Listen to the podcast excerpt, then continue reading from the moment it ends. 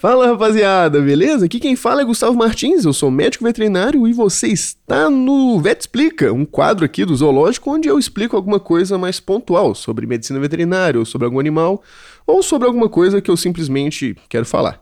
Não esquece de seguir a gente lá no Instagram, arroba vetgumartins e arroba. É, se quiser entrar em contato comigo, pode ser por lá também. Tem caixinha de pergunta aqui também no Spotify, Acho que nas outras plataformas não tem, mas não tenho certeza. De qualquer forma, pode me mandar ideia lá no Instagram que a gente conversa. Eu sou legal, confia. Dito isso, você já tá ligado pelo nome aí do episódio que hoje o papo é baixo astral. A gente vai conversar sobre eutanásia. É, fiquei bem relutante fazer um episódio sobre isso, mas é uma coisa importante. E vamos lá então, Emerson. Eutanásia, pega seu cachorrinho no colo, seu, o seu gatinho, no caso, né, Emerson? Pega ele aí no colo e bora trocar essa ideia.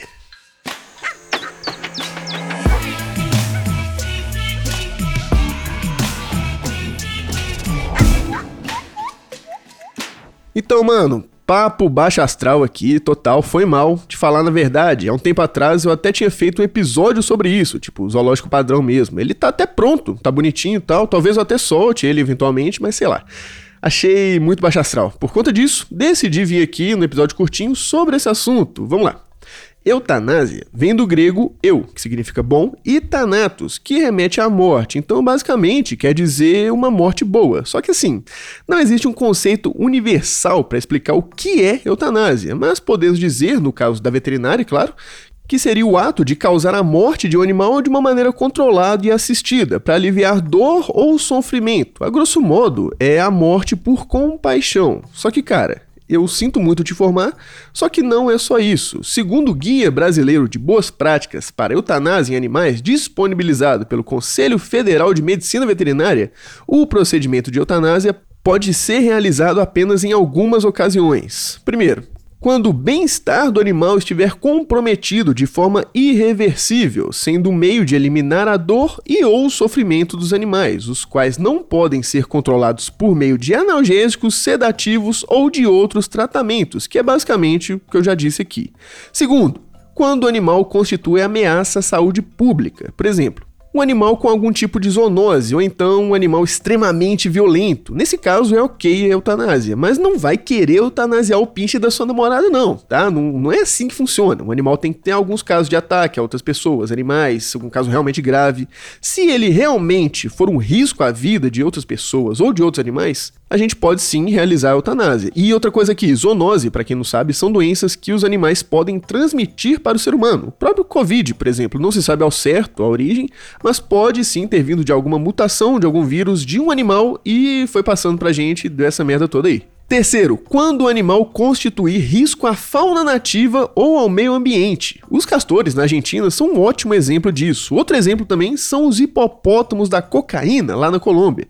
Não sei como funciona a legislação de lá, mas se fosse aqui no Brasil, seria legal abater eles. Acabando aqui, vai lá no feed do Zoológico, tem episódio sobre castor, muito bacana. Tem episódio também sobre os hipopótamos da cocaína.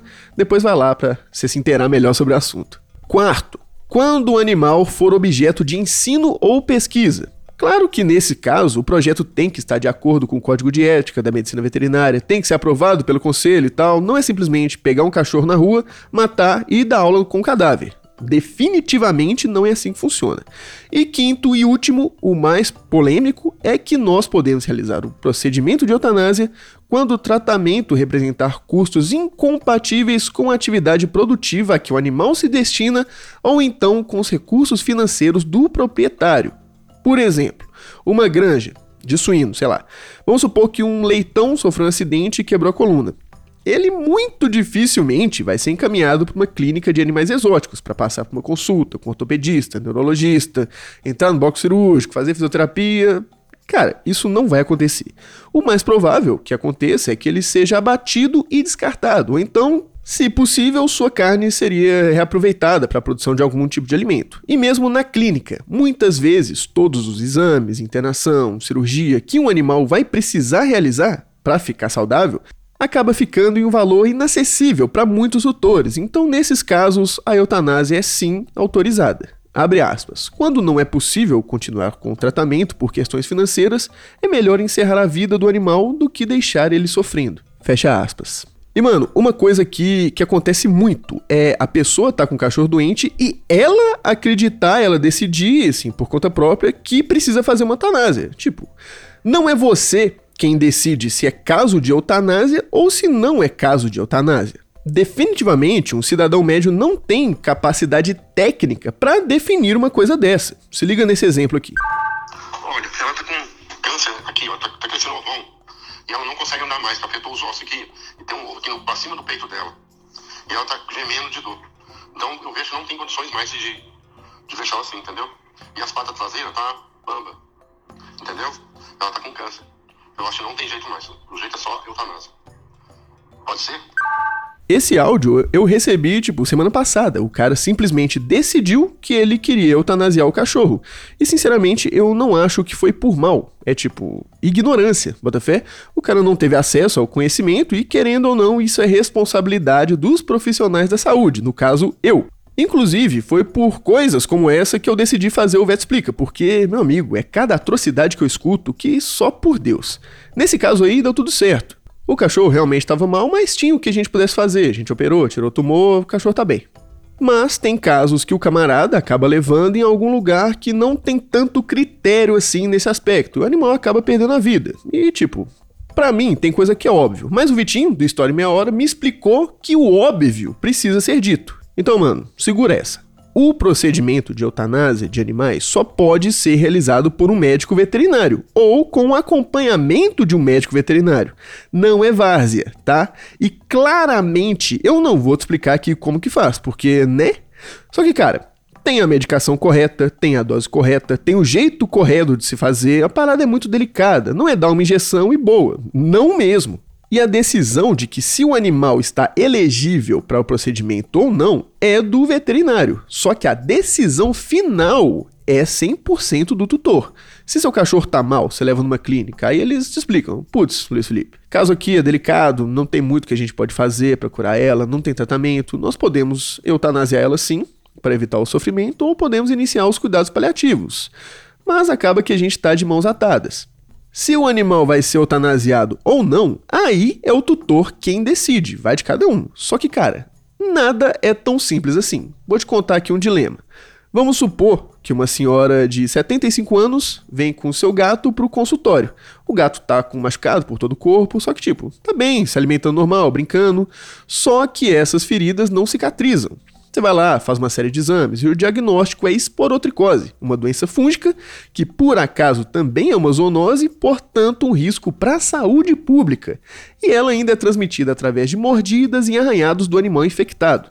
E o tratamento não é fácil, fungo é complicado, tratamento demorado. O tutor fica mais de mês tendo que dar medicação para o gato, correndo risco de se contaminar também. E nesse caso, a tutora era uma senhora idosa com a saúde frágil e sem condição financeira para manter o animal internado durante o tratamento. Você vai, explica para ela todas as informações necessárias para que ela consiga tomar a decisão por conta própria de como proceder com seu animalzinho. E aqui, muito importante, nesse caso, a escolha é dela. Se ela quiser se expor ao risco, ela escolheu isso. Se ela quiser optar pela eutanásia, ela escolheu isso. Em hipótese nenhuma, nós, veterinários, podemos tomar a decisão para o tutor, tá? Aí, ela vai e escolhe eutanasiar o animal, mesmo ele estando relativamente bem, tendo tratamento para a doença dele, mas ela não quer se expor ao risco. E aí? O que você faz? Complicado, né, parceiro? Participa aí da enquete no Spotify, inclusive isso é um caso real, aconteceu não tem tanto tempo assim. Senhores, algumas considerações aqui. Se infelizmente chegar no momento de realizar isso com seu companheiro, conselho de amigo tá?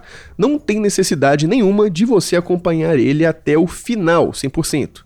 A vida não é Marley e eu. Na vida real, pode acontecer liberação de gases, ele relaxa a musculatura e pode defecar, urinar, pode ter alguns espasmos, assim, é fisiológico, mas não é bonito. Definitivamente não é uma coisa que todo mundo está preparado para ver. Então, cara, meu conselho de coração, fica com ele dando carinho, atenção, amor, até o momento em que ele for sedado. Porque as últimas lembranças que você vai ter dele é do seu velho amigo indo dormir. E as últimas lembranças que ele vai ter vai ser de você ao lado dele, conversando, fazendo carinho enquanto ele pega no sono. Não precisa ficar até o final definitivo, vai por mim. Mas essa decisão cabe sempre ao tutor. Se você quiser ficar lá até o final, não tem dessa, cara. Vai na fé. Só tô dando a minha dica, minha opinião. Infelizmente, isso faz parte do trabalho. Só que uma coisa importante aqui, se você é veterinário e tá escutando, ninguém é obrigado a fazer nada, tá? Se você é veterinário não quer fazer eutanásia, beleza, mano não tem o menor problema. Você pode encaminhar o paciente para frente ou, sei lá, insistir com o tutor para fazer tratamento. Dependendo do caso, eu mesmo já fiz isso. Dá uma baixada no preço, conversa com ele, parcela, sei lá, trocentas mil vezes. Só que você tem que ter uma coisa em mente também, que ninguém trabalha por amor. Tudo bem, realmente, eu amo cachorro, amo gato, amo todos os animais, de verdade. Inclusive, já fiz muita coisa de graça que eu nem deveria ter feito. Porque, cara, você que é veterinário que tá escutando. Isso foi uma professora de equino minha que falou uma vez. Inclusive, um beijo para você, Ana, se você estiver escutando. Acho que não tá, mas enfim. A parada é que o veterinário não deve e nem pode se sentir culpado se o dono do animal não tem condições financeiras de levar o tratamento do animal dele até o final. Isso é de responsabilidade inteiramente do tutor. Tipo assim, não tem como trabalhar de graça porque a pessoa não tem condição financeira de cuidar do animal que ela resolveu ter. Por isso que alguns lugares agora estão tendo hospitais públicos, veterinário, tem ONG que cuida, tem protetor dos animais que também pega para cuidar. Quando acontece algum caso desse comigo, dificilmente eu realizo eutanásia. Só quando é um caso muito específico, muito específico mesmo. Normalmente eu encaminho, tanto para hospital, protetor, ONG, porque também não dá para deixar o cara na mão, né? Falar assim: "Ah, beleza, eu não faço eutanásia, se vira aí com seu cachorro atropelado". Não, não é, é assim também que funcionam as coisas. Pelo menos um norte para pessoa assim a gente tem que dar. Mas no final, acaba que nosso trabalho é fazer o melhor para que o cachorro fique bem. E quando isso não é possível, pelo menos que ele tenha um fim digno, sem sofrimento. Então é isso, amigos. Muito obrigado por ouvir até aqui. Um beijo, um queijo. Tá rolando ainda desafio aberto de jiu-jitsu. Quiser rolar um treininho, tá valendo, tamo aí, tamo junto. E foi mal baixar o astral. Mas é isso. Um beijo. Até segunda-feira. Tchau.